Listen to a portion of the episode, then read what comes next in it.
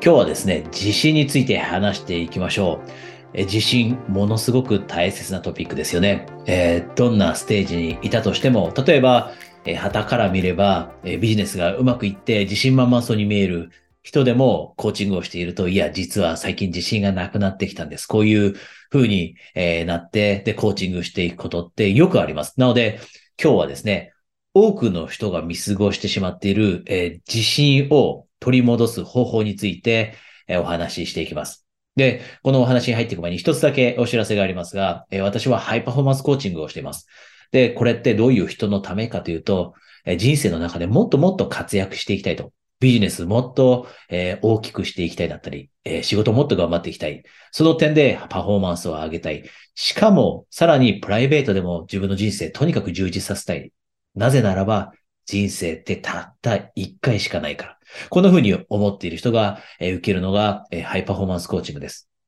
で、今、コーチングってものすごい流行ってますよね。多くの経営者だったり自営業の人を受けていますが、あなたももし、えー、このコーチングというものに、え、関心があるものでも、今までは受けたことがないので、自分に合うかわからない。自分に役立つものかわからない。だから試してみたい。こんな風に思っていたらですね、今、え、無料で、えー、体験セッションが受けられるようにしていますので、ご関心のある方は、えー、この下の情報を見てですね、お申し込みください。えー、それでは、え今日のトピック入っていきましょう。え自信というとても大切な話していきます。で、今日さっき言ったように、多くの人が見過ごしているって、自信っていう話になると、スキルだったり、知識だったりみたいな、え方向に話が行くことって多いです。で、それももちろん大切ですが、今日お話しするとかもしかしたらあなたにとって、えー、ひらめきになるかもしれません。で、じゃあ、自信をそもそも自分が感じられるためにはどうしたらいいのか。で、もちろんさっき言ったように知識だったりスキルが身につくことって一つありますよね。ケーパビリティだったりコンピテンシーという面で、え向上することが自信につながると。実はそれ以外にもあるんですね。で、今日お話しするのは自分らしくいられているかと。自分らしくいられているか。これいろんなエリアにおいてです。自分らしく自分が生きられていないときって自信なくなってしまいます。自分らしい仕事ができていないなとずっと思っている人って自信なくなっていきます。恋愛において自分らしく恋愛が楽しめていないなと。恋愛というエリアにおいて自分らしくないなと自分も作っているなというふうに感じて、本当の自分と相手に見せている自分との間に乖離があった時って自信がどんどんとなくなっていきます。で、ここでまず一つ確認してほしいのが、例えば仕事だったり、人間関係だったり、あなたが今大切だと思っているエリアをいくつか見つけてほしいんですね。三つぐらい見つけてほしいです。例えば、一つが仕事。もう一つは、えー、恋愛。または結婚しているのであれば結婚関係。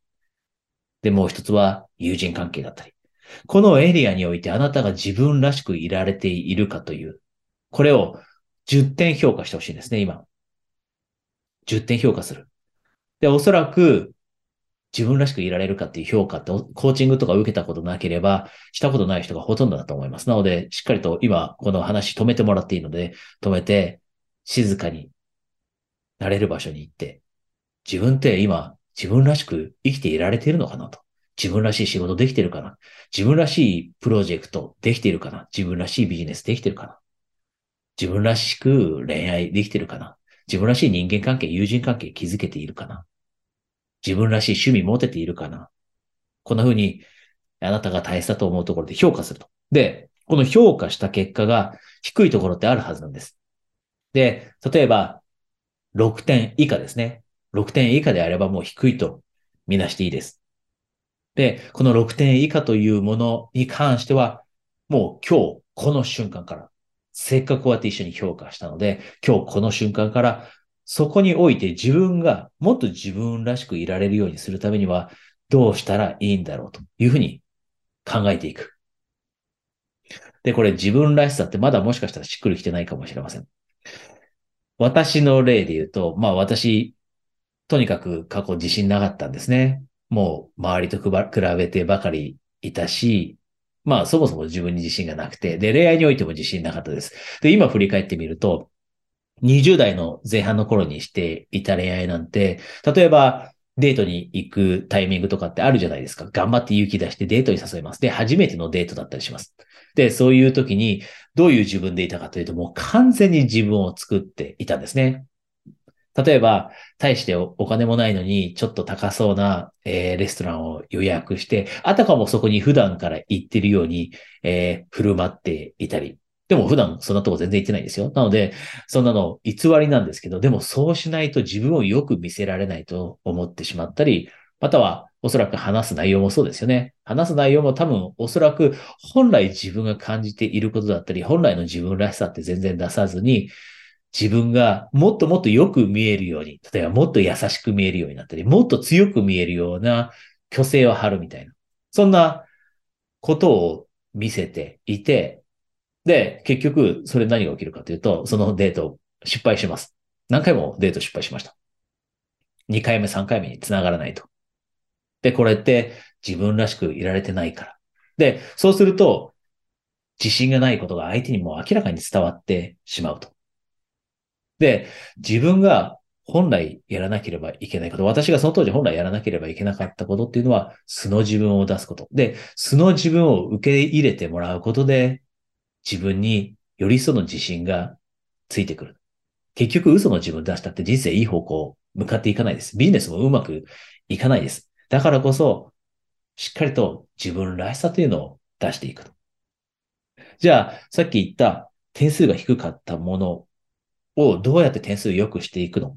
という話ですよね。6点以下のものがあったと思います。で、例えばじゃあ仕事であればどうか。あなたは今仕事が自分らしくできていないなと思っていたら、計画を作りましょう。計画を作る。例えば今、あなたがビジネスオーナーでやっている事業があまり自分らしくないと感じていると。そういう人たくさんいます。まず一番最初はお金を稼ごうと思ってビジネス始めた。で、その後気づくのが、実はそのビジネスなんかちょっと自分らしくないんですよね、というふうにちょっと思い悩んでくると。であれば、計画を作ればいいと。今のビジネスと、既存のビジネスと、プラスでやろうと思うことって何なんだろうと。自分らしいことって何なんだろうと。で、もしかしたら今、転職をしたいと考えているかもしれません。今の仕事が本当に合わないなと、今の会社が合わないな、自分らしくないと。この場所自分らしくない。そうであれば、転職するためのプランを考えていきましょう。今すぐ転職しましょうと言ってるわけではないです。でも、プランをしっかりと作っておく。あとは、今、自分がビジネスやっていて、全部自分でやってしまって、本来自分らしくないというものまでやってしまっているのであれば、じゃあそれをどうやって他の人に任せていけばいいのかなというプランを練っていく。で、このように今は仕事の例でした。ビジネスの例だったり、仕事の例でしたが、あなたの点数が低かったところ、自分らしくいられてないなと思ったら、じゃあ今日この瞬間から自分らしくいられるために何ができるんだろうというふうに考えて、恋愛において、人間関係において、趣味において、ビジネスにおいて、仕事において、より一層自分らしさを身につけていきましょう。で、あなたが世の中に見せる自分の姿と本来の自分の姿、これが一貫性があるなと、一貫しているなというふうな気持ちを強く持てるようになったとき、急激に自信というのが湧いてきます。なので、この一貫性という部分がものすごく自信に大きなインパクトを与えるということを覚えておいてください。で、これ最後になりますが、自信ってそもそもなくたっていいです、今。で、覚えておかなければいけないのは自分で自分で作り出していくもの。私も全く自信なかったです。で、あなたも自信なくていいです。